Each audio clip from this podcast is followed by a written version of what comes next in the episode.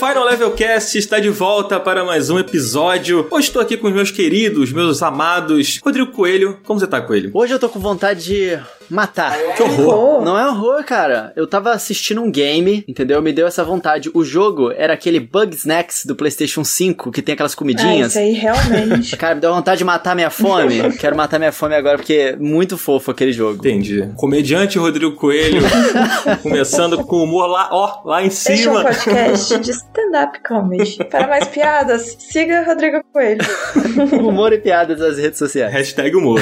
E você, Márcia, como você tá aí após essa ótima piada do Coelho? Ah, eu estou pacífica. Eu estou querendo paz, amor, abraçar as pessoas. É isso. Entendi. É o poder do humor que o Coelho trouxe pra gente hoje, né? Eu acho que eu tô mais ou menos nessa aí o também. humor serve pra isso. Exatamente. Humor é pra unir as pessoas, gente. Eu não quero muita união, não, que hoje tá um calor horrível aqui no Rio de Janeiro. Assim, a gente pode falar à distância mesmo também, né? Coronavírus e tal, então tá bom assim. É até importante. Inclusive, recomendamos manter o distanciamento social aí, ó. Segunda onda tá chegando. Esse papo de segunda onda é engraçado, né? Porque a gente não saiu da primeira onda, né? Então. É, é Pelo menos aqui, pra mim, ninguém saiu da primeira onda, mas Uma tudo onda e meia, a gente tá na, na progressão, assim. Justamente. Mas, gente, hoje aqui com, além dos nossos queridos aqui, trouxemos um convidado que já foi pedido por e-mail aqui pra gente. Então, olha só, uma celebridade aí dos podcasts. Pessoa muito querida, Rick Sampaio, cara, muito bem-vindo. Primeira vez aqui no Final Level Cast, cara. Seja bem-vindo, Rick. Olá, gente. Oi, obrigado pelo convite. Tô feliz de ter sido convidado. Vocês receberam por e-mail, assim, um pedido, foi isso? Sim, sim, a gente abre aqui o nosso contato, né, por e-mail pra galera sempre indicar convidados, temas e tal. E mais de uma pessoa já mandou e-mail pra gente falando, pô, chama a galera do Overload, chama o Rick, não sei o quê. Ah, que legal. Obrigado, gente. Ó, que amor. Olha só, pois é. Mais uma prova de que a gente ouve os nossos ouvintes, tá vendo? E o Rick aceitou esse convite pra poder bater esse papo maravilhoso com a gente aqui hoje. Muito obrigado, Rick, por estar aqui com a gente hoje. Eu que agradeço. Adoro falar de jogos, especialmente quando a gente sai das pautas habituais e rotineiras.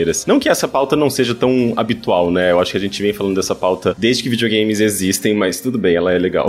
É importante, é Eu importante. acho que a gente geralmente, não tanto a gente, mas muito. Fica sempre aquela coisa, né, de que a gente tá falando só apontando o dedo e não discutindo o assunto de uma forma mais. Exato, sem aprofundar, né? Exatamente, como trazer uma solução ou entender melhor. A gente só meio que aponta o dedo e sai fora. Uhum. Eu vejo muito como um tema reflexivo mesmo, assim, né? E é legal a gente poder abrir esse debate e todo mundo apontar suas ideias sobre isso. Às vezes a gente nem vai chegar numa grande conclusão, mas é tão legal a gente poder debater, né? E poder entender que existe um conflito muito nas pessoas, né? Às vezes acha a violência dos videogames é uma coisa ruim, outros, ah, mas eu gosto que tenha isso, eu gosto que tenha aquilo, como seria? Eu sinto até que é um pouco conflitante quando as pessoas falam sobre o assunto, eu sinto um certo conflito das pessoas, não sei se vocês têm essa sensação. É difícil de falar porque a violência nos videogames, na verdade, ela é uma coisa muito comum, né? É uma das bases, assim, do videogame. Se a gente pensar em representação de violência, se a gente pegar, por exemplo, os jogos que são anunciados nos grandes eventos, isso é uma coisa estatística, né? Você tem alguns sites, alguns grupos que fazem esses levantamentos de dados. O Feminist Frequency Wired, eles publicam sempre que rola, assim, uma E3, eles mostram um levantamento de dados de- da porcentagem de jogos violentos que foram anunciados nesses eventos, né? E normalmente, os jogos que têm algum grau de violência são a grande maioria, né? Sim. Isso é tipo 80%, sendo que os que não trazem algum tipo de violência são o quê? Jogo de corrida, jogo de carta. Não é nem, nem é um jogo, sei lá, de aventura que não tem violência. Não, é um jogo que não tem violência porque, tipo, tem um gênero completamente incompatível, né? Que não tem como ter, né? Exato.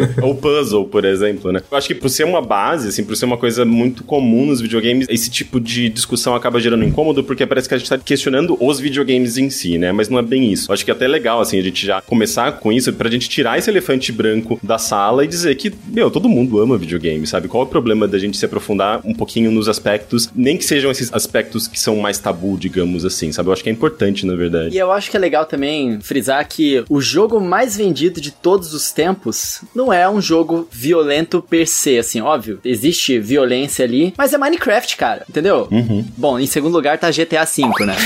mas em primeiro lugar está Minecraft. Pô, mas o, o Tetris esteve lá em cima por muito tempo também, né? É, não, se a gente pensar nos jogos mais populares de todos os tempos mesmo, ó, The Sims, o próprio Tetris que você mencionou. o esportes, gente. Uh, Roller Coaster Tycoon, que foi um fenômeno fenômeno no começo dos anos 2000. É verdade. Existem muitos jogos, o Candy Crush, sabe? Tipo, Pokémon GO. Você tem esses jogos que são realmente grandes fenômenos que eles não necessariamente possuem qualquer grau de violência, ou pelo menos se tem algum tipo de violência, uma violência mais leve, mais sutil, mais animada, assim, né? Isso é interessante mesmo de ser notado, embora Call of Duty tenha sido a série mais vendida nos últimos 10 anos, né? Assim, tipo, nos consoles especificamente, né? Isso também é um outro ponto que eu acho que é bom a gente destacar, porque é algo bem impressionante, né? Quando você percebe que um único jogo, uma única série, especialmente uma série bastante violenta, ela tem uma predominância durante uma década inteira, né? Caramba, incrível, né? É. A guerra. A guerra tá sempre muito perene, né, no meio gamer. Mas, Rick, antes da gente partir para esse papo mais a fundo sobre a violência, sobre a história, sobre tudo isso que a gente meio que já introduziu aqui, fala um pouquinho sobre o seu trabalho, onde as pessoas que não te conhecem, que estão conhecendo você agora, podem encontrar o que você tem feito, como tem sido também a sua rotina aí, né, de produzir conteúdo nesse período tão estranho, né, que já nem é mais tão estranho agora, depois de tanto tempo, a gente se acostuma, né, mas enfim, ano atípico. Pois é. é. Bem, eu me chamo Henrique Sampaio, eu sou cofundador do Overloader, que é um site de games independente, que a gente inaugurou em 2014, já faz bastante tempo, mas eu trabalho com games desde 2005, escrevendo sobre games, já passei pelo UOL, Terra, IG, já dei aula em faculdade sobre games, né, no curso de jogos digitais da FMU, inclusive nesse campo de fundamentos dos jogos, nessa parte mais teórica, e eu sempre gostei de dar essa abordagem, assim, um pouco menos comercial, sabe? Tipo, indo justamente para temas que não são rotineiramente tão abordados, assim. Ultimamente, nos últimos anos no Overloader, eu fiz uma série de vídeos, ensaio sobre violência nos jogos, sobre militarismo, sobre a relação entre jogos e política e a realidade. E eu acho que, na verdade, o meu grande ponto nessa minha última leva de produção, né, de conteúdo, foi baseado em contextualização. Eu sempre gostei muito de contextualizar os jogos dentro da sociedade, dentro da história e trazer os jogos para a realidade, né? Normalmente o caminho que isso é uma opinião minha também, né? O caminho que se faz bastante na produção de conteúdo, no jornalismo de games é meio que o inverso, né? A gente pega o jogo e vai pro universo fantástico dele, se aprofunda no universo fantástico. Isso é muito legal. Todo mundo precisa de escapismo, né? Mas eu gosto de fazer o caminho inverso, assim, de pegar tudo isso e fazer uma correlação com o mundo que a gente vive, né? O que a história de um jogo representa dentro do nosso contexto, né? Quem que é o público que joga, enfim, eu adoro essa coisa da contextualização. E eu gosto muito de história, né? Tanto é que atualmente estou fazendo um podcast de história, que é o primeiro contato, que é sobre a história da chegada dos computadores nos lares dos brasileiros e o mercado de games que surge, né? A história da Brasoft, a história das revistas de computador que vinham com CD-ROM, das enciclopédias, desse campo multimídia. Saudade.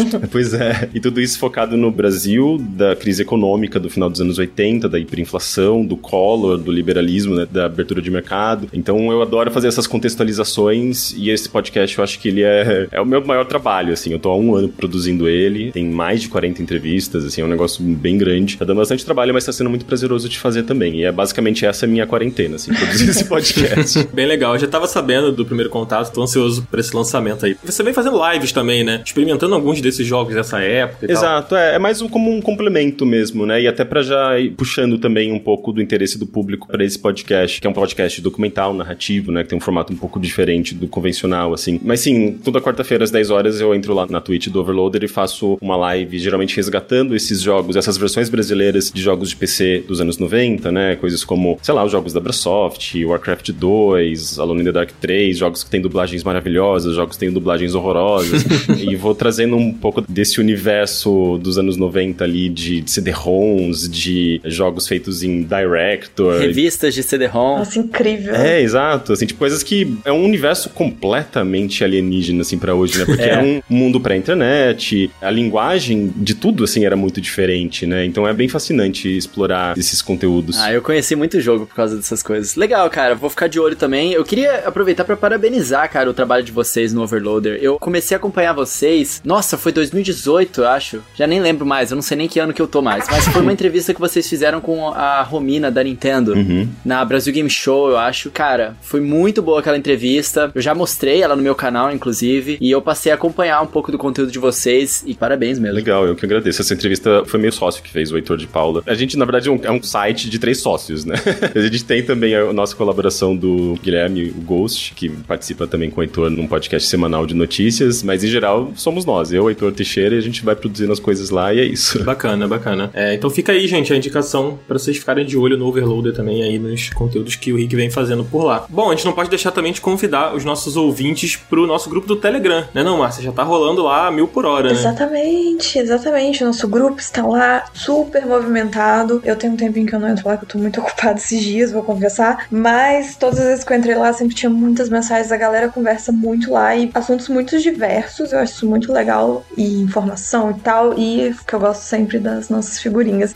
muito bom. A galera posta promoção. É demais mesmo. Eu acho uma comunidade super legal que a gente tá fazendo lá no Telegram. Sim, então, gente, não deixa de entrar. O link tá sempre na descrição aqui do episódio. É só você dar uma olhada lá que tem o link de acesso pro nosso grupo. Então, entra lá. E, gente, hoje a gente não vai fazer o nosso tradicional minigame aqui, né? Que costuma rolar, vocês já estão acostumados. A galera até pede quando não rola, né? O pessoal gosta de me ver sofrer, Dan. É isso. É verdade. O pessoal quer ver o coelho perdendo, né? Apesar do coelho insistir que ele é sempre o vencedor. É uma graça dessa pandemia ver o coelho perdendo, infelizmente, hoje. Um dia eles vão ver, eu estou invicto por enquanto. Exatamente, é isso aí. Se você acredita, o que importa é o que você acredita, né? Que tá na sua cabeça, no seu coração.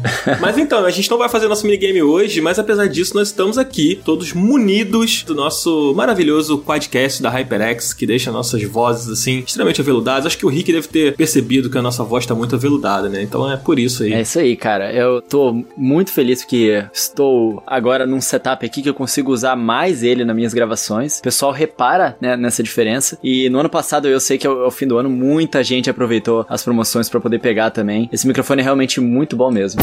Oi, gente, aqui é a Márcia do Futuro e vocês devem ter percebido que no passado desse episódio a minha voz até o momento não esteve muito aveludada e infelizmente ela vai continuar nem um pouco aveludada até o final porque eu tive uma pequena desatenção na hora de selecionar o microfone e eu cliquei OK sem ver que eu não tinha selecionado o maravilhoso podcast da HyperX. Então você pode ver que agora minha voz está aveludada como habitual, mas no decorrer do episódio ela não vai estar, então eu peço mil desculpas por arranhar um pouco o ouvido de vocês dessa vez. Eu prometo que isso nunca mais vai acontecer. Não prometo com tanta força, porque às vezes eu, cometo esse erro. Mas aprecie o episódio e eu vou voltar pro futuro agora, porque a gente já tem carros voando e é muito incrível.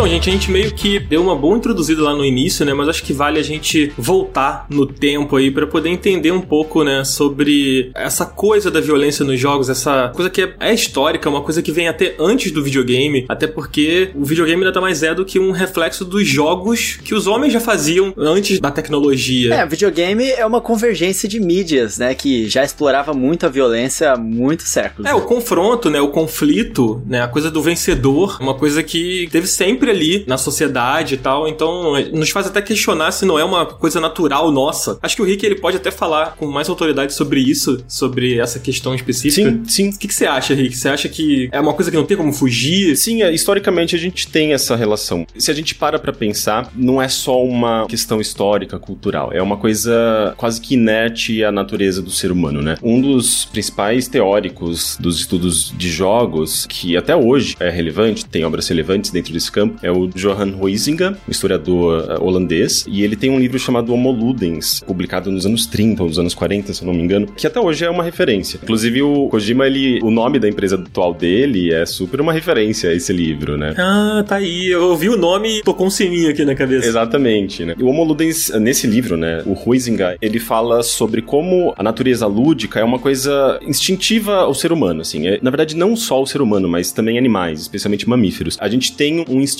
de brincadeira. Quando a gente é criança, ou mesmo filhotinhos de cachorro, de gato, de mamíferos em especial, você brinca, você cria situações. As crianças brincam de correr, de pegar, e é um instinto natural, até para você colocar em prática habilidades que vão ser importantes para você lá na frente. Talvez dentro do nosso contexto atual isso não funciona tão bem porque a gente não precisa fugir e sobreviver no meio de um ambiente selvagem, mas os nossos antepassados precisaram disso, né? Uhum. Então, esse instinto lúdico, ele acabava sendo importante para garantir a sobrevivência da espécie no futuro. E isso pensando dentro da perspectiva humana, né? Mas na perspectiva animal, isso continua sendo válido, né? Animais selvagens, eles precisam disso, né? Os animais filhotinhos, eles brincam, eles colocam em prática esses instintos para sabe, correr, pular, brincar, é aquela coisa bem da brincadeira mesmo. Brincar de lutinha, Brincar né? de lutinha, exatamente. Gente, crianças. Exato. Mesmo a brincadeira de polícia e ladrão, sabe? É meio que você coloca em prática não apenas habilidades motoras, mas também você coloca em prática habilidades que se encaixam dentro de um contexto hierárquico, você tem um jogo de poder, você tá treinando uma série de coisas que vão te encaixar dentro de um grupo e vão garantir uma sobrevivência ou vão melhorar certas habilidades que são importantes pro seu sucesso naquele contexto. Isso é dentro de um campo de brincadeira, um campo lúdico. E a brincadeira em si, ela é uma coisa, digamos, instintiva, uma coisa que vem de baixo para cima. Quando a gente pensa em jogo, a gente tá pensando já na formalização dessa brincadeira. A gente pega esse instinto lúdico, essa coisa do faz de conta, de testar habilidades e tudo mais, e coloca dentro de um contexto mais lógico, né? Porque aí você tem regras, as pessoas elas vão ter que participar dentro das mesmas regras, elas vão estar tá participando, digamos, num campo de igualdade, porque elas precisam respeitar as mesmas regras, supostamente rolaria um matchmaking, então vai tentar participar junto com pessoas que têm mais ou menos o mesmo nível que você. Dessa forma você acaba formalizando esse instinto, né? Essa coisa que já é muito natural da espécie humana e dos mamíferos, especialmente. Então o jogo nada mais é do que uma construção em cima disso, né? Uma construção social, uma construção humana em cima de uma coisa instintiva. Aí você já começa a entender porque o jogo ele já tem essa coisa da divisão de quem é melhor, sabe? Porque uhum. já começa a entrar num contexto já de competição, de uma disputa, de um conflito, um conflito mesmo que seja um conflito artificial, né? Porque é um faz de conta, então é uma luta, mas se as pessoas estão dentro de regras, então elas têm que lutar de maneira justa, né? Não é uma briga. O perdedor ele não vai sair necessariamente humilhado ou, sei lá, machucado. Bem, depende também do, do esporte, né? mas a gente pensando dentro desse contexto artificial, existe uma coisa de um certo respeito. Eu acho que é espírito desportivo que eles falam. Espírito esportivo, é. é. Eu acho que é isso, né? Você tratar seu oponente com respeito, sabe, sem necessariamente querer humilhá-lo, né, dentro do jogo, etc. É uma coisa que você vê nesses esportes que são como, sei lá, UFC, uhum. boxe, né, que tem aquela coisa do cumprimento antes de começar a luta e até mesmo quando a luta acaba, Exato. os caras se abraçam, se cumprimentam, mas quando começa a disputa, quando começa a competição, é soco na cara, é chute na cara. Uhum. o, o cumprimento é uma coisa interessante nesse caso até porque parece que ele dá início ao ambiente de artificialidade e encerra o ambiente de artificialidade que dentro desse campo da teoria dos jogos e o próprio, acho que o Huizinga, ele usa esse termo, que é o círculo mágico. O círculo mágico é meio que o espaço no qual você vai entrar quando você participa do jogo e é um espaço no qual todos os participantes vão ter que seguir essas normas, né, essas regras. Eles estão fora da vida habitual. Ele entrou ali, ele tá dentro do jogo, ele tem um compromisso com o jogo, com seus oponentes. Ele entra num ambiente diferente do ambiente normal, né, do ambiente do dia a dia. E é uma coisa muito parecida com um ambiente, por exemplo, religioso, porque quando você tá numa igreja, você não pode fazer o que você bem entender, você tem que estar dentro das regras daquele ambiente, né? E existe essa coisa da quando você tá nesse ambiente no círculo mágico do jogo, por exemplo, tá todo mundo correndo atrás de uma bola, é uma coisa meio idiota se você pensar tipo por fora do círculo mágico, né? Quando você pensa, digamos, com a mente habitual assim, por que que essa galera tá correndo atrás de uma bola, sabe? Tipo,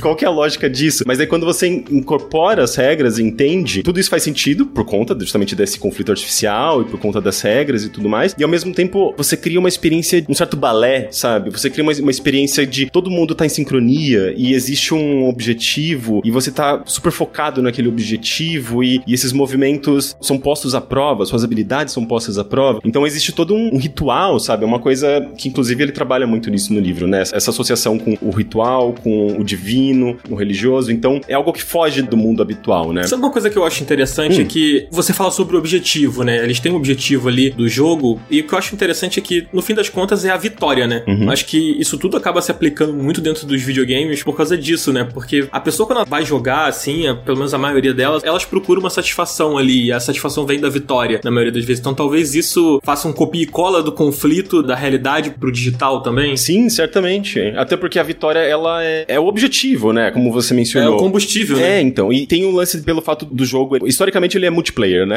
A gente não tem jogo single player no passado. Quem inventou o jogo single player é o videogame, jogo para um jogador, né? Então no passado a gente sempre tinha dois lados, ou sempre tinha dois oponentes, né? Sempre vai sair um vitorioso, pelo menos um lado, e o outro vai sair perdedor. Então isso faz parte da base do jogo em si, né? E daí se a gente começa a pensar no videogame, a maneira como isso é transferido pro videogame, primeiro que ele passa pelo filtro do militarismo, que a gente pode aprofundar isso, né? Então o videogame ele nasce dentro do ambiente militar, ele nasce eh, a partir das simulações de guerra, eh, ele nasce com tecnologia militar, e só depois de bastante tempo que os designers eles começam a pensar, tá, mas a gente pode fazer experiências para uma pessoa. E como que vai ser essa experiência para uma pessoa se as únicas referências que eles tinham eram embates entre equipes, embates entre dois oponentes? Daí eles começam a, a aplicar essa ideia de conflito, essa ideia de um contra o outro dentro de um contexto narrativo, né? Então vai ser sempre, ah, eu jogador contra alienígena alienígenas, eu jogador contra nazistas, eu jogador contra não sei o quê. Então, na verdade, que você tenha uma replicação da fórmula clássica do jogo tradicional num contexto digital. E a gente só tá conseguindo se livrar dessas ideias meio que agora, assim, né? Ou coisas, é. sei lá, o The Sims, por exemplo, ele se livra um pouco disso, mas é muito recente essa ideia de você fugir dessa base tradicional do esporte, do jogo clássico, né? É, e muita gente diminui essa coisa do jogo quando ele não tem um confronto, quando ele não tem essa coisa. As pessoas, elas, é, é um jogo de historinha, é, legal. É, é um filme, né? É um filme. é, né? A gente falou disso outro dia aqui, né, Márcia? Sobre Detroit, né? E Detroit ainda tem a questão da violência da mesma forma. Não deixa de o ter. O pessoal fala muito isso de Animal Crossing, né? Sim. Qual que é o objetivo desse jogo? Eu não consigo entender. Você não... Como é que faz pra, pra ganhar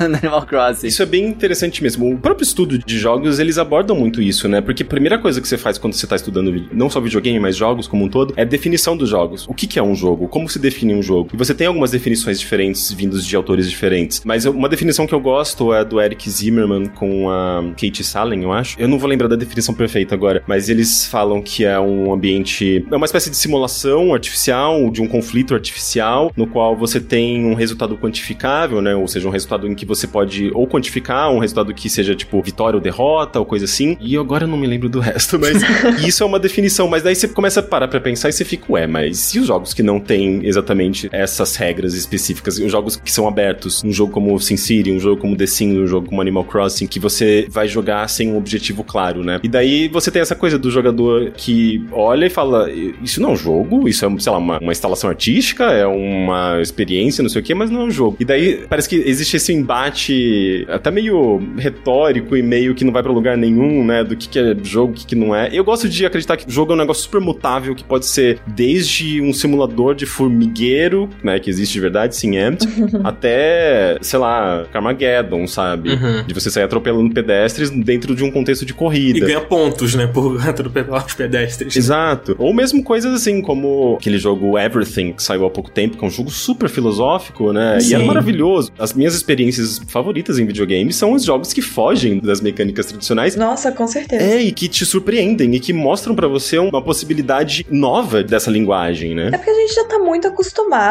Eu sinto que chegou uma época, assim, os primeiros jogos mais comerciais, né? Eu vou falar de onde eu comecei, né? Eu comecei lá do Super Nintendo e tal. A gente tinha, né, Mario e tal, tinha ali a questão da violência, sempre tá ali, porque você matava um monte de bichinho, não tem jeito. Mas ela ainda era uma coisa mais sutil e mais colorida e etc. Mas a gente chegou num ponto, acho que a partir do PlayStation 1 e aí daí pra frente, assim, até agora, as grandes produções mesmo são só jogos de tiro e, aliás, acho que não tem nenhuma grande produção que não tem um tiro. Então, meio que a gente, enquanto consumidor e também a indústria, eu sinto que ficou meio que mal acostumada de sempre ser esse tipo de coisa, da gente não conseguir nem ver muito outras formas de um jogo ser. Tanto que quando a gente se depara, eu viro e mexe, eu vejo algum jogo anunciando e eu não presto muita atenção, e aí quando eu vejo que não é do jeito que eu tava achando, eu fico um pouco surpresa. Então a gente tá muito acostumado com todos os jogos serem assim. E isso para mim, assim, chega numa hora que. Satura, né? É, satura. E aí você fala assim: ah, beleza, mais um jogo que só mudou a cara. Porque o que você faz de fato é igual. E aí a gente se depara, principalmente no indie, com pessoas criando coisas que saem bastante disso. Então, assim, eu igual o Rick, eu também, pra mim, as melhores experiências que eu tive com videogame vão completamente para outro lado desse tipo de coisa. Às vezes vai ter violência também, mas muita coisa não tem, muita coisa contemplativa. E isso traz uma experiência completamente diferente.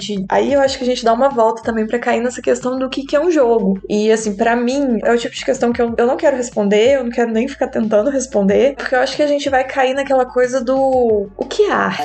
Exato. A gente vai quase Exato. pra esse mesmo nível de discussão. É, sabe uma coisa que eu sinto assim, é, você citou o Super Mario, né, agora há pouco, que até no Super Mario, que é um jogo, sei lá, fofinho, colorido, você vai encontrar o confronto ali, né? Você vai ter que matar os bichinhos para poder passar. Tem uma entrevista do Miyamoto que ele deu para aquele canal Vox e ele fala, né, que muito do jogo ali para você seduzir o jogador é você dar pro jogador a sensação de que ele conseguiu cumprir alguma coisa e que ele se sentiu o máximo por causa disso. E eu não acho que no Mario essa sensação de você achar que você é poderoso, de achar que você pode cumprir as coisas, ela não necessariamente vem quando você derrota o Bowser ou quando você mata uma tartaruga, uhum. sabe? É muito mais quando você consegue completar aquela fase, aquele percurso que é difícil. Mas aí tem muitas coisas, né? Eu acho que o problema dessas definições é porque porque cada uma vai ser dada numa época e quanto mais tempo se passa, por exemplo, olha os jogos que a gente tem hoje em dia e tanto na grande indústria quanto nos indies são estilos muito variados. A gente tem coisas que assim, uns conceitos de jogos que nem passaria pela cabeça. Então, como que você vai definir uma coisa que é tão ampla e que você não teve acesso a todos os tipos? Aham. E aí vai acabar que você vai dar uma definição para um grupo pequeno. Então, igual esse exemplo que você tá falando, ah, é algo que vai te trazer uma sensação de ser super poderoso, etc. Mas quais são os critérios ali? Não é necessariamente pisar no, no bichinho, então é. É. outra coisa. Então, assim, e nem tanto se sentir super poderoso, né? É, recentemente eu joguei aquele The Witness, sabe? Do. O Jonathan Blow. Jonathan Isso. Blow. É do criador do Braid.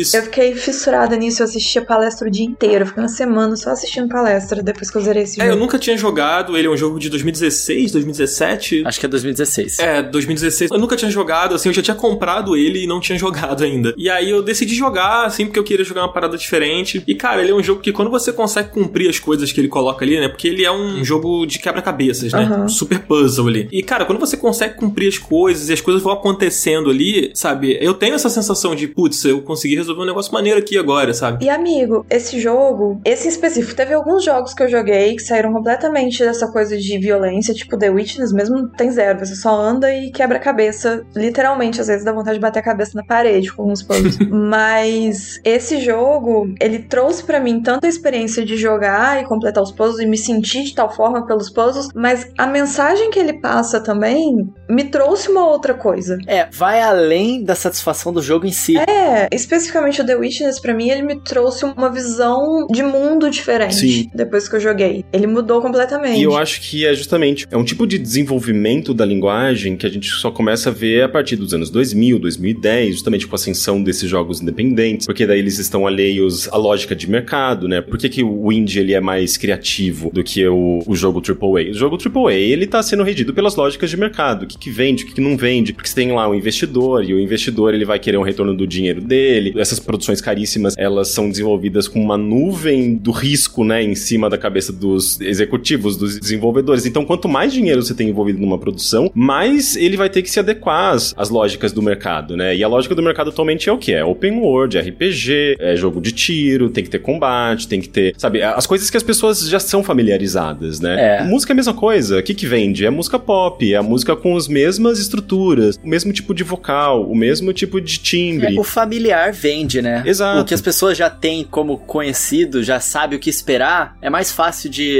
elas quererem comprar, né? Exato, isso em tudo, né? Isso é o É comercial. por isso que os jogos ficam muito parecidos, né? Eles começam a entrar Uhum. tudo dentro dessas mesmas caixinhas que sabem que vende. Uhum. As empresas com esse dinheirão começam a apostar nisso, né? E o indie ele acaba empurrando mesmo a linguagem do videogame adiante, né? Porque ele acaba sendo produzido fora dessa lógica de mercado e ele acaba justamente trazendo uma nova perspectiva, né? Inclusive, assim, essa discussão que a gente tá tendo, isso sempre aconteceu. Você sempre teve desenvolvedores olhando, percebendo, putz, o mercado tá indo pra esse caminho da violência, vou fazer uma outra coisa, né? O Chris Sawyer, que foi o criador do Roller Coaster Tycoon, que eu mencionei anteriormente, ele adorava jogos de simulação. Ele fez o Transport Tycoon, fez o Roller Coaster Tycoon, que foram grandes sucessos. Quando ele começou a ver que o mercado tava indo pra um lado e ele não se encaixava mais nesse mercado, ele foi embora. Ele abandonou a indústria de videogames, porque ele percebeu que aquilo que ele tava construindo não ia ter espaço, né? Então foi um período assim meio desesperador, que a gente perdeu alguns nomes até. Mas conforme a gente tem essa ascensão dos desenvolvedores independentes, né, que tem acesso a ferramentas, ferramentas gratuitas, eles conseguem ter uma voz, né? E daí entra também a internet ajudando a dar voz para pessoas comuns que podiam de repente ter acesso a uma ferramenta e fazer um próprio jogo, né? Um jogo autobiográfico. Então você tem uma nova leva que justamente desafia as definições de jogos anteriores, né? É quase que uma coisa completamente diferente, né, do jogo tradicional. Porque o jogo tradicional, eu acho que não sei quem mencionou, falou sobre uma experiência que não termina em si próprio, né? Uma coisa que você leva pra vida, assim, tipo uma coisa que vai além do jogo em si. Isso é muito importante, né? Porque um jogo comum, convencional, um, sei lá, uma, uma partida de futebol, por exemplo, ela pode ser muito emocionante, mas no momento em que ela tá acontecendo e aquilo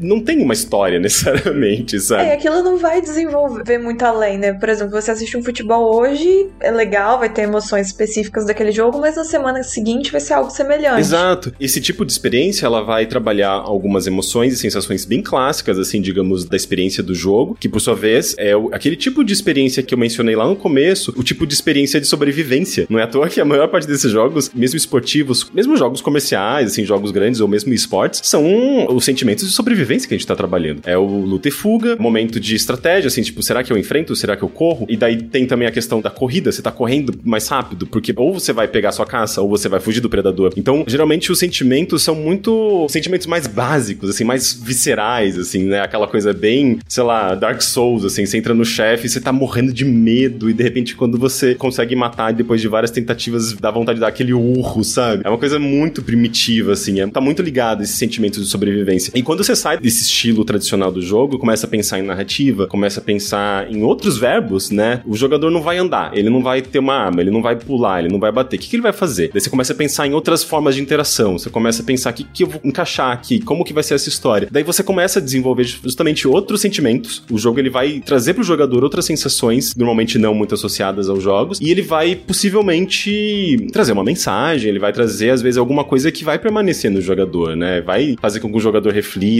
e, sei lá, é, é um outro tipo de experiência. Por isso que eu até eu vejo essa diferença assim muito clara, sabe, entre, por exemplo, esports, que eu acho que é, é jogo, é videogame e tudo mais, mas eu, eu acho até difícil assim, de, por exemplo, de encaixar, sei lá, um site que cobre esportes e um site que cobre experiências super artísticas de jogos, sabe, sei lá, Journey. Para mim são coisas muito distintas, né? Muito. Por isso que quando a galera fala, nossa, videogame é maior do que cinema e música, né? Tipo, a indústria do cinema e música somados. Você fica, caralho, que coisa gigantesca. Mas é óbvio, você tem um milhão de tipos de experiências, você tem um milhão de tipos de possibilidades. Tem esportes, jogos mobile, eh, celular, jogos online. A mídia se ramificou Exato. e abriu, assim, tantas possibilidades. Isso que você tá falando, cara, isso é muito real. Eu tava conversando outro dia com o Dias, o Guilherme Dias, do The Enemy, né? E ele tava falando comigo sobre isso, que às vezes as pessoas cobram do jornalista, do criador de conteúdo, ah, tipo, você fala de videogame, mas você não sabe quem é o cara da PEN que fez a jogada tal, não sei o que, não sei o que lá. Cara, são dois caminhos tão diferentes, são públicos tão diferentes, sabe? São formas de trabalhar videogame. É claro que é videogame, mas são tão diferentes, sabe? São universos tão distantes. É a mesma coisa você cobrar um jornalista musical que ele cubra, sei lá, tipo, Maiara e Maraíza e, sei lá, banda indie que acabou de sair, sabe? Sim. São universos muito distintos e eu acho que a gente já devia ter aprendido, né, que videogame não é uma coisa só, são muitas coisas. Pois é, é verdade. Cara, eu queria entrar aqui num assunto que eu acho que a gente não pode deixar de falar, né? Que assim, a gente falou aqui sobre formas de você criar experiências que não necessariamente vai ser, ou, sei lá, você tá andando, correndo, caçando. E ao mesmo tempo, existe quase que uma um fetiche, uma romantização bélica dentro dos videogames que parece que é como se fosse uma corda, né? Assim, puxando você de um lado, tipo, por exemplo, recentemente eu joguei o The Last of Us Part 2, né? E cara, o The Last of Us Part 2, até o momento que você. Isso não é uma crítica ao jogo, tá? Mas assim, até o momento que você tá mexendo no seu equipamento, né? É o que? É uma mesa de armas em que a arma entra em foco, você limpa o cano e não sei o que. É como se você estivesse ali acariciando aquela arma, né? Tipo, a sensação que eu fiquei naquele momento ali, no meio de todo aquele caos que é o jogo. É o momento de paz, né? Quando você para pra olhar a O arma. momento e- de paz do jogo é você cuidar da sua arma, sabe? Inclusive, eu me sentia, todas as vezes que eu ia mexer na arma, eu sentia que era o momento. Nenhum inimigo poderia chegar e me tirar dali. Uhum. É o meu safe point, assim. Se eu for entrar no negócio de mexer na arma, ninguém É veio. uma ironia isso, né? Mas é mentira, porque veio e me tiraram de lá. Foi Eu-.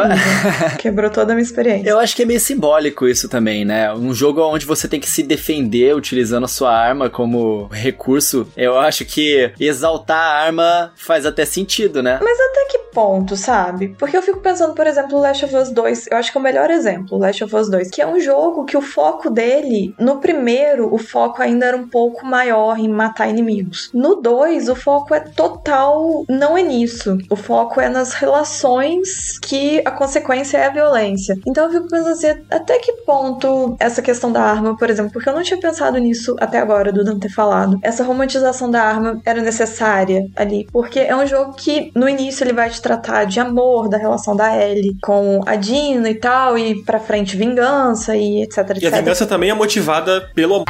Opa, spoiler, gente. Caraca, É, spoiler. também.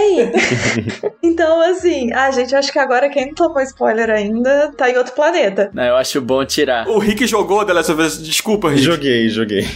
Ah, tá, tá bom. Mas eu acho que é um jogo que ele é tão focado em outras coisas. Assim, eu acho que como é uma continuação, não teria como a gente tirar essa parte dele de matar zumbi, etc. mas o foco da história do 2 é tão na história e nos sentimentos e em coisas que não tem a ver necessariamente com pegar uma arma e matar um inimigo, que eu fico pensando, precisava dessa romantização toda? Porque assim, se você pensar até no, no tempo que você gasta fazendo ações dentro do jogo, né? Eu acho que minha experiência de jogo deve ter tido umas 30 horas. Eu meio que achei um pouco longo demais, assim, para mim poderia ter metade disso. Uhum. Dessas 30 horas, eu acho que eu passei pelo menos umas 20 horas no jogo de gato e rato, né? Tipo, uhum. ah, eu tô aqui escondido, agora eu vou cortar o pescoço desse aqui, agora eu vou matar esse aqui, agora eu vou desviar esse aqui. É meio que a mesma experiência uhum. na maior parte do tempo, né? Na verdade, sim, eu acho que a história toda tem uma profundidade e tudo mais, mas é uma história sobre violência e sobre poder. Existe um jogo de poder, uma dinâmica de poder entre os personagens. Uhum. E a arma, ela é meio indissociável. É o maior símbolo de poder que existe na nossa sociedade, né? Ela acaba com a vida de uma pessoa. A arma, ela serve para você aniquilar o seu oponente. Então, se tem uma coisa, assim, que o ser humano construiu que é capaz de dar ele poder que ele vislumbra, é a arma, né? A arma de fogo, né? É a maior personificação, né, do poder. Pois é, eu acho que isso tá muito associado a essa coisa que toda que a gente tá, tem falado sobre sobrevivência, sobre... A figura super poderosa também. É, então, porque se o jogo, ele é baseado muito... O conceito de jogo, né, a própria construção histórica do jogo, ela é muito baseada nessa coisa instintiva de você treinar suas habilidades para sobrevivência, a arma de fogo, dentro desse contexto, ela é o supra-sumo da sobrevivência, é, né? Não apenas arma de fogo, na verdade, né? É tão difícil você ver um conceito de um personagem, sei lá, um protagonista de um jogo, por exemplo, que ele seja um personagem, vamos dizer assim, irado, poderoso, aquele que você quer estar na pele dele, que ele não tem uma arma uhum. atrelada a ele. Sei lá, o Cloud, por exemplo, do Final Fantasy com a Buster Sword, sabe? Ou os personagens do Gears of War, que tem aquelas armas robustas, sabe? Acho que até na hora de pensar no personagem, você tem que pensar na arma dele, sabe? Eu acho que não precisa nem ir tão longe desse conceito. Assim, esses exemplos que você trouxe é meio que o, o extremo. Mas eu fico pensando, por exemplo, alguns jogos que a proposta e o gameplay, para mim, elas têm, tipo, um, um, divisor, assim. Por exemplo, o Control. Claro que a gente agora que sabe como o jogo funciona e tal, faz sentido. Mas eu fico pensando assim,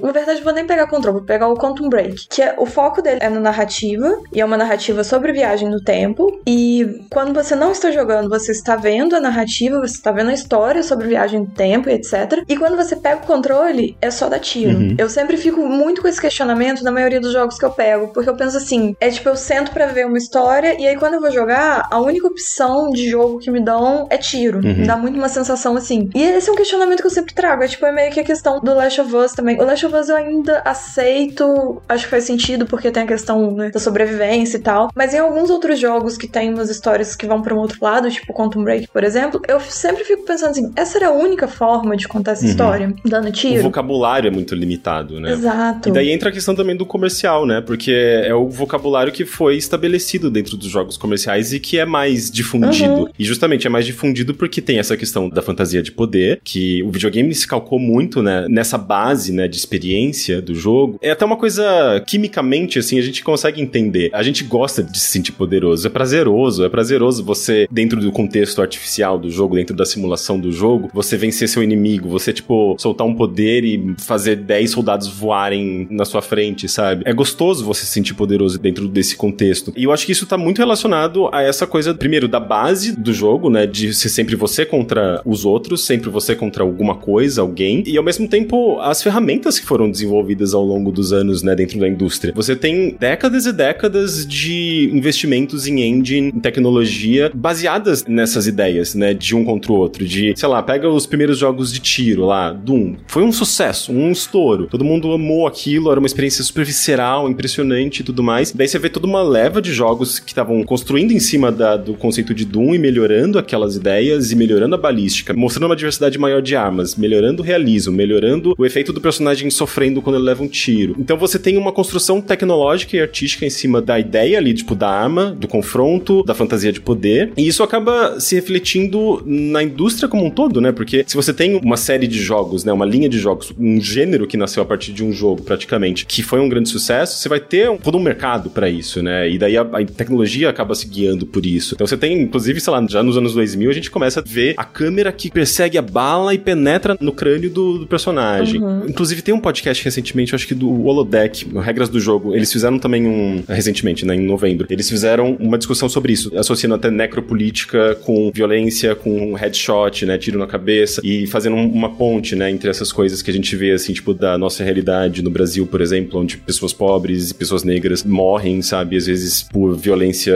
cometida pela polícia. Então eles fazem umas associações entre esses temas que é bem interessante. E faz muito sentido, né? Porque o mercado de videogames ele acabou sendo guiado por essas ideias. Eu, particularmente, eu fico olhando até de fora, porque eu não participo muito do cenário de esportes, mas eu fico um pouco incomodado, por exemplo, de ver que headshot, por exemplo, nos jogos de tiro, é uma coisa assim super convencional, sabe? É o ápice, né? Do... É, comemorado, né? É, inclusive, você ganha uma pontuação maior por causa disso. Exato. Eu, particularmente, eu não me sinto uma boa jogadora se eu não matar muito com headshot. Pois é. Headshot na cabeça. É. As pessoas miram isso, né? É o seu objetivo. É uma Uhum. maneira de você ganhar da melhor maneira possível, É, né? no Free Fire, eles levaram pro português, inclusive, é o bala na cabeça. Caralho, velho. Bala na cabeça. Bala na cabeça. É, pois é. Eu acho que isso acaba levando a uma outra discussão. Tipo, você até citou os jogos que tem câmera lenta, que querem mostrar essa coisa mais visceral. Por exemplo, o próprio Mortal Kombat, que hoje em dia até tem aquelas porradas que você dá que mostra o raio-x do osso quebrando, né? O Cara, o Fatality. Mortal Kombat ele,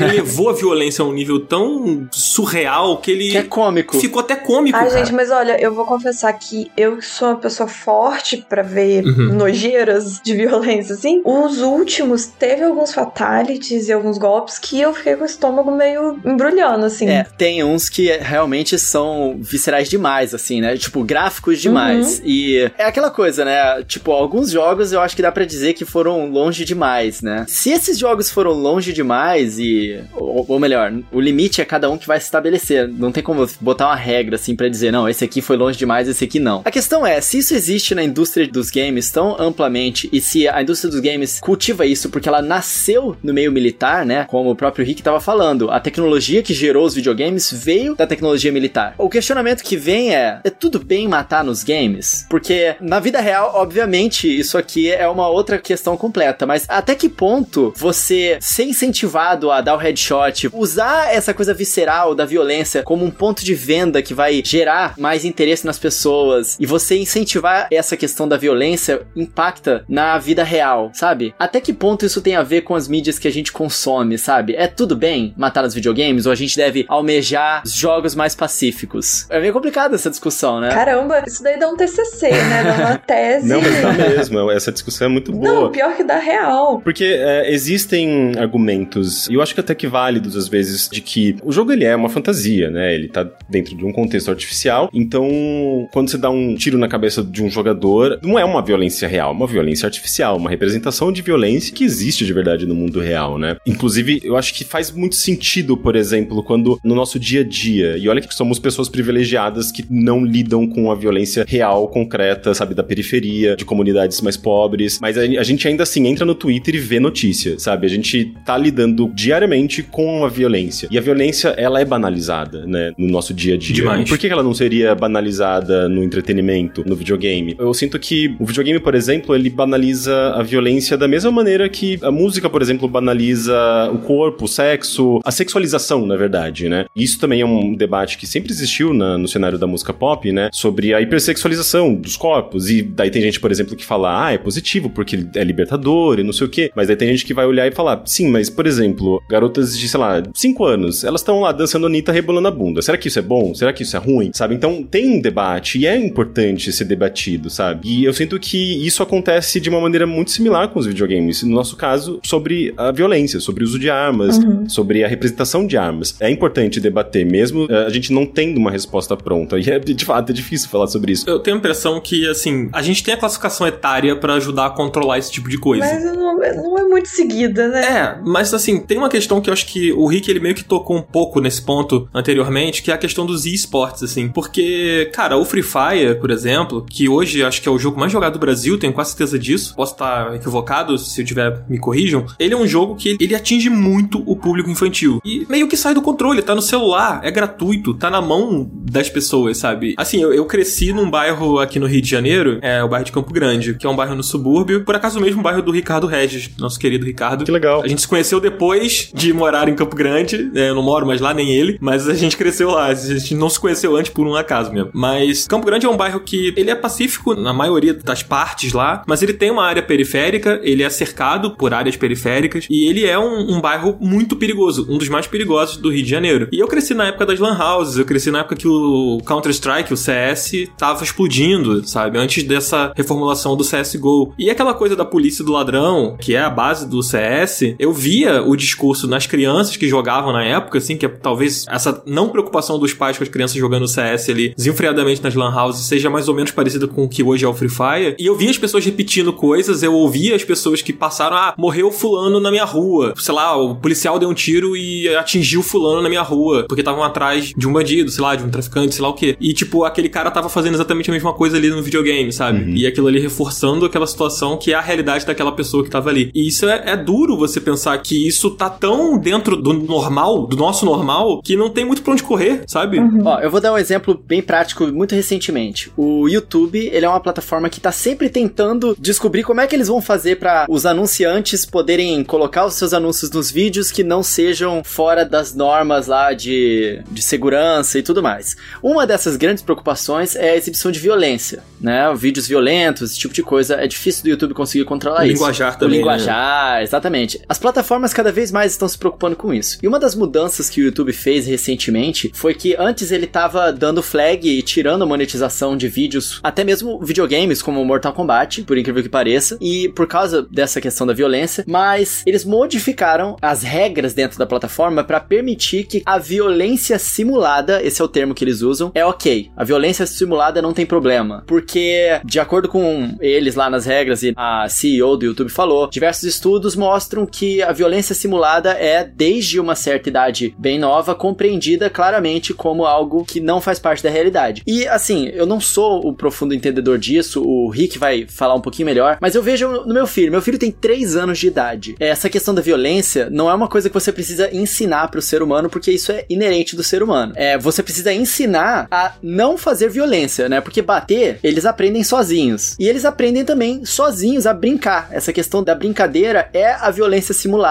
Então, nos videogames, você vê um vídeo sobre isso, se a, a pessoa tiver com a psique normal, assim, nenhum distúrbio que faça ela entender mal a realidade, a violência simulada, ela tecnicamente não causa problemas, né? Mesmo em idades mais novas. Eu não sei até que ponto isso. Esse assunto ele entra num limiar aí, que é aquela coisa do videogame gerar violência, que é um outro assunto, talvez para um outro podcast, que a gente poderia falar muito sobre isso, que aconteceu, por exemplo, quando houve a, aquela situação terrível em Suzano, né? Que o Mourão, hoje vice-presidente, falou que era culpa do videogame, né? Culpou o videogame. Teve o caso do Duke Nukem, lá atrás, nos anos 90, acho que o Rick talvez se lembre disso melhor do que eu sim, até. Sim, sim. É, na verdade, todas essas histórias, a mídia em geral e daí, obviamente, também alguns lados que têm seus próprios interesses acabam usando o videogame como um ótimo bode expiatório, né? Porque aconteceu sim. uma vez lá atrás, nos Estados Unidos, na verdade, nos Estados Unidos acontece com muita frequência essa onda de massacres e tal, mas uh, sempre rolou essa associação. E no caso dos Estados Unidos, existe um interesse muito forte do próprio grupo que defende o uso de armas, defende a população se armar e ter arma em casa. Então eles querem preservar os seus interesses e eles colocam a culpa no videogame, uma né? coisa externa, né? Porque é fácil culpar uma coisa externa. Exato. É, uma coisa que não vai se defender sozinho. É, não. Então eu acho que nesse caso aí é uma coisa mais complexa, porque daí envolve mídia, envolve propaganda, envolve interesses de outros grupos. Eu acho que a gente nem precisa entrar muito nessa zona. Se a gente ficar ali na questão do videogame causa violência, não, a longo prazo o videogame não causa violência. É, existem diversos estudos sobre isso, né? O que o videogame ele pode causar, ele causa uma agressão temporária. Ele pode deixar a pessoa mais agressiva enquanto ela tá jogando ou um pouco de tempo depois. Isso a gente tem alguns estudos que comprovam isso. Justamente quando a gente tá pensando ali no, sei lá, Dark Souls de novo, um, trazendo esse exemplo novamente. Você pode ficar muito frustrado, você pode ficar irritado jogando aquele jogo, porque é um jogo muito difícil, ele tá colocando suas habilidades em prova. Então, se você não consegue completar uma missão que você tá tentando lá, você tá se esforçando e não tá rolando, você tá perdendo, você tá morrendo, tá sendo punido, um jogo super punitivo, você vai ficar puto. Ele vai te deixar nervoso porque ele tá mexendo quimicamente com você. E essa questão de como o videogame ele mexe quimicamente com o jogador é importante, é essa coisa neuroquímica, porque como eu falei, né, o jogo ele simula situações e o seu corpo, ele entende que aquilo é artificial, mas o seu corpo tá trabalhando de uma maneira como se o seu corpo estivesse dentro de um ambiente real, onde aquela coisa estivesse acontecendo de verdade. Então, embora seu cérebro entenda que aquela experiência é artificial e é uma, um faz de conta, o seu corpo tá reagindo mais ou menos da maneira como ele reagiria no contexto real. Então, você vai sentir adrenalina, você vai ficar ofegante, você vai suar, e seu corpo tá reagindo, ele tá disparando neurotransmissores, ele tá disparando hormônios. Então, você pode ficar agressivo, sim. É normal. Mas isso não é exclusivo dos videogames também, né? Não é exclusivo dos videogames. Mas é que os videogames, eles têm essa coisa da experiência, né? Ele Sim. é uma simulação. Então, pela natureza simulatória do videogame, ele vai mexer, digamos, nos seus sentimentos, às vezes muito mais intensamente do que um livro, um filme e tudo mais, porque ele tá te colocando naquele ambiente. É uma experiência em primeira pessoa, em segunda pessoa, né? Porque você tá fazendo parte daquilo. É diferente das mídias passivas, né? Que você consome passivamente. Se bem que, sei lá, você entra no Twitter, você também vai ficar espumando de raiva, né? pra gente fazer essa comparação. Então, ele pode causar, digamos, uma agressão temporária, mas isso não necessariamente se reflete em violência, né? Uma coisa que eu acho que, na verdade, é mais. É uma coisa que não é tão discutida, eu acredito, e que é mais, talvez, perigosa, é aquilo que a gente estava mencionando sobre glamorização de armas, né? Sim. Porque no passado, teve até um jornalista inglês, não sei se ele publicou na Eurogamer, não lembro o nome dele agora, já faz bastante tempo que ele publicou essa matéria, mas ele publicou uma matéria sobre como as empresas que estavam desenvolvendo na época o Medal of Honor e Call of Duty, no caso a EA e a Activision, elas faziam parcerias com fabricantes de armas para colocar essas armas dentro do jogo e eles falavam, né? O jornalista ele conseguiu entrevistar pessoas, executivos dessas empresas e ele conseguiu essa frase. É um executivo, eu não me lembro agora o nome da companhia também, é fabricante de armas. Eu me lembro dessa história que você tá falando. Foi uma polêmica com a EA essa, esse negócio, né? Sim. Na época. Acho que é Greg Goodrich. Depois, eventualmente, eu posso dar uma checada. Mas o executivo da empresa falava assim: pra gente, os jogadores atuais de Call of Duty, especialmente ele falava, acho que em relação a adolescentes, crianças, né? Serão os nossos próximos compradores, né? Serão os nossos futuros clientes. Uhum. Isso no contexto, acho que Estados Unidos, né? justamente nessa perspectiva em que a população ela pode se amar, né? Isso é muito forte nos Estados Unidos, nessa cultura de armas. Então, existia ali uma coisa por trás que não era muito sabida, né? Não existia nenhuma transparência por trás dos desenvolvedores desses jogos, que na verdade eles estavam promovendo armas, eles estavam promovendo a utilização, eles estavam glamorizando essas armas, né? Você pega lá no, nesses jogos, né? O Call of Duty, Sim. o personagem ele olha na arma, ele vira, você pode ver detalhes. E os jogos como um todo, né? Eles ensinam sobre armas para os jogadores muito mais do que qualquer outra linguagem, sabe? E eu não tenho dúvida nenhuma sobre isso. Sim, Rick, eu lembrei, foi o Medal of Honor, uhum. essa situação com a EA, e se eu não me engano, a venda das armas ela era feita dentro do site do Medal of Honor. Caraca! É, tinha uma propaganda. Sério isso? Isso, era uma propaganda dentro do site que levava você para comprar as armas. E quando houve essa situação dessa controvérsia gigante que rolou, se eu não me engano, eles tentaram, os executivos lá, que eu acho que é o cara que eu falei, acho que era o nome do executivo, não tenho certeza. Eu acho que ele chegou a falar que o dinheiro arrecadado ia para uma, tipo, uma instituição de caridade nos Estados Unidos para poder ajudar famílias de soldados e tal. Ele meio que tentou contornar essa situação assim, que pegou muito mal pra EA na época. Uhum. Eu me lembro que o negócio acontecia no site do Medal of Honor. Isso eu, eu lembro dessa história. Então, isso é, eu acho muito assustador. Essa é relação é da indústria de videogames com a indústria de armas. Porque, na verdade, o jogo em si, ele pode não causar violência, mas você tá fazendo uma conexão de uma indústria, de um produto que é muito acessado. Você tá fazendo uma janela pra uma coisa que causa violência, que é a arma. A arma é a grande causadora de mortes, né? Daí você pode entrar numa outra discussão que eu não, realmente não quero, que é, é aquela bobagem lá de que não, não é a arma que causa a, violência, é, é, a pessoa, é o indivíduo, né? Ai, gente. Daí é, é, igual a discussão lá, tipo, o que é arte, né? Tipo, não vai, não vai pra lugar nenhum.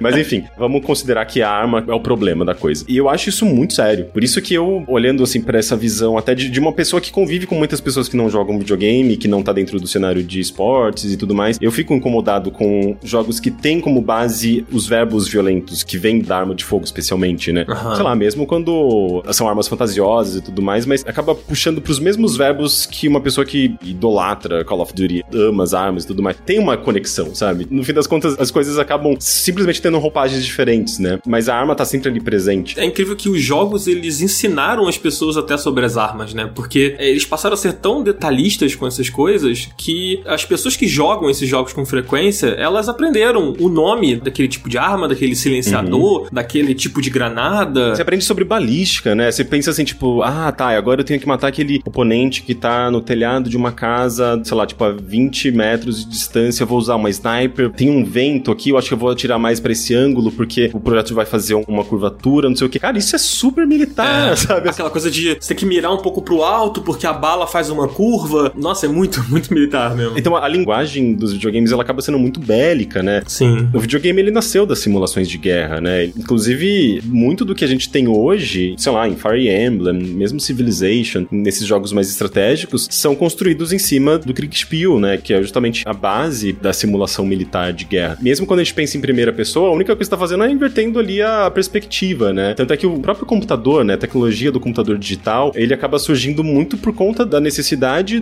das agências que trabalhavam com o governo, especialmente dos Estados Unidos, né, que impulsionou tudo isso, da necessidade deles de fazerem cálculos mais rápidos para gerar uma simulação em tempo real, uhum. né? Porque antes a simulação deles era em turno, tipo um joguinho de tabuleiro, assim, sabe? E eles falaram: "Não, vamos tentar acelerar os processos, eh, vamos tentar fazer com que a gente consiga simular isso em tempo real". E é curioso assim como o videogame ele acaba entrando nisso muito como uma consequência de tudo isso, né? É, é meio indissociável essa questão da arma, porque tá de certa forma na base do videogame, mas a partir do momento que você tem pessoas justamente questionando e, e trazendo para a realidade, né? E vendo, por exemplo, como a violência com arma de fogo é algo incômodo, é algo pesado, é algo que quando a gente vê, sei lá, de novo trazendo notícia de Twitter, da TV, na verdade a gente acaba banalizando justamente porque é tão comum, especialmente no Brasil. O Brasil é um dos países que tem a polícia mais violenta, sabe? Sim. Eu particularmente eu, eu me sinto meio mal assim quando eu vejo que é tão banalizado, sabe? A questão da arma no videogame, assim. Eu sei que tem que tá dentro desse contexto artificial e eu acho que é importante a gente considerar também assim como às vezes as pessoas usam isso como válvula de escape dentro da linguagem que elas conhecem, né? É. Mas é legal, acho que a gente pelo menos debater, sabe? É, estar ciente dessa questão e ter isso em mente. Eu só quero puxar uma coisa que eu acho muito interessante uma vez que eu estava jogando um videogame violento, que por sinal eu gostei bastante, foi o Assassin's Creed 3. Ele tem uma passagem que eu acho bastante interessante que é em um dos momentos que o jogo ele conta coisas históricas do mundo real. É, eles estavam falando sobre as óperas que estavam começando a ser estabelecidas ali e a sociedade estava culpando a violência na sociedade por causa da popularidade das óperas. Nossa. Que naquela época era justamente o meio principal de entretenimento das pessoas ali, né? E como ela estava se estabelecendo ali junto com a sociedade que estava crescendo cada vez mais ali na América, as pessoas estavam começando a culpar a violência rampante por causa dos temas das óperas que eram sempre relacionados à violência. Não é histórico, né? Eu acho que eles inventaram. Até porque a ópera é, nunca foi acessível para grande população, né? A ópera sempre foi uma coisa das classes mais abastadas, né? Eu acho que na verdade talvez fosse uma, uma brincadeira. Acho que é uma piada, assim. É, uma piada com o próprio fato de da sociedade olhar de forma enviesada com os jogos, né? A mensagem que eu tirei nessa época e o que eu tô de fato querendo falar aqui, mesmo se essa passagem seja uma invenção deles ou não, é que desde sempre, à medida que as mídias novas vão aparecendo, as pessoas que não estão acostumadas com essa mídia ou que não gostam dessa mídia, elas vão usando elas de bode expiatório,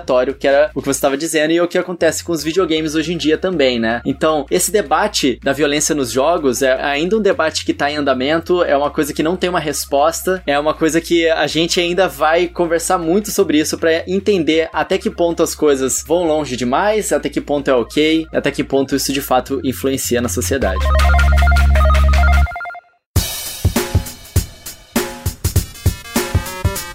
Cara, esse papo foi muito enriquecedor. Enriquecedor? Tô acostumado, desde a escola. Ah, eu esperava essa do coelho. desculpa, gente. Desculpa, coelho. O Dan tá aprendendo. Eu sei que você tava com essa anotada aí na manga, num cartãozinho. Você viu no roteiro. não, é, não tava no roteiro isso aí, gente. Não tá. Enfim, a gente tá se encaminhando aqui pro final do nosso programa. Foi um papo realmente muito maneiro, Rick. Cara, muito obrigado por disponibilizar esse tempo, por topar participar aqui do Final Level Cast com a gente, desse assunto que eu acho super importante que a gente debata, que a gente converse converse, que a gente reflita, né? Eu acho que eu falei lá no início, aqui não tinha o intuito de chegar numa resposta de nada, mas eu acho que é importante o debate acontecer, sabe? E eu acho que foi uma oportunidade muito legal de eu estar aqui ouvindo vocês e a gente conversar sobre esse assunto. Obrigado, Rick, pela disponibilidade e por chegar junto. Poxa, eu que agradeço. Eu fico feliz com o convite, adorei o papo também. Eu agradeço vocês também por terem levantado essa bola, né? Como eu falei, assim, quando a gente entra nesse campo que pode ser um pouco mais incômodo, assim, né? Tipo, parece que a gente tá entrando num tabu, né? Parece que a gente tá sendo contra os jogos, mas ninguém é contra o videogame aqui, não, né? Na verdade. Pelo contrário, né? A gente exalta eles o tempo inteiro aqui. Fazer um episódio questionando é bom também, né? Pois é. e é uma discussão que só vai trazer benefícios. Isso não vai prejudicar em nenhuma forma. Uhum. E eu acho que é importante naturalizar esse tipo de discussão, né? Porque o que eu vejo, na verdade, parece que as pessoas têm medo de abordar certos assuntos, sei lá, porque tem medo de perder o patrocinador, ah, porque tem medo de incomodar, ah, porque a pessoa vai mandar e e-mail xingando, ah, porque o gamer vai ficar incomodado, sabe? Não, gente, vamos falar o que a gente realmente pensa, sabe? Sim. O que a gente quer se expressar, não vamos ser guiados pela lógica do mercado. Eu acho legal isso. E justamente agradeço vocês trazerem esse papo pra a gente ajudar a naturalizar isso e tentar, sei lá, conversar, entrar num consenso, sem ninguém brigar com ninguém, sabe? Vamos tentar manter a coisa em ordem aqui e, e apreciar videogames da melhor maneira possível. É, Rick, deixa pra galera aí as suas redes também, pro pessoal poder te seguir. Bem, eu geralmente tô lá no Twitter, não uso tanto as outras redes sociais. No Twitter eu sou Rick Sampaio. Na verdade, se você procurar também no Instagram, em qualquer rede, você vai me achar como Rick Sampaio, R-I-Q-U-E Sampaio, tudo junto. Tem também o meu site, o Overloader. No Twitter é OverloaderBR. Nas outras redes é tudo Overloader com tipo DR no final, tipo Grinder. Adoro usar essa referência.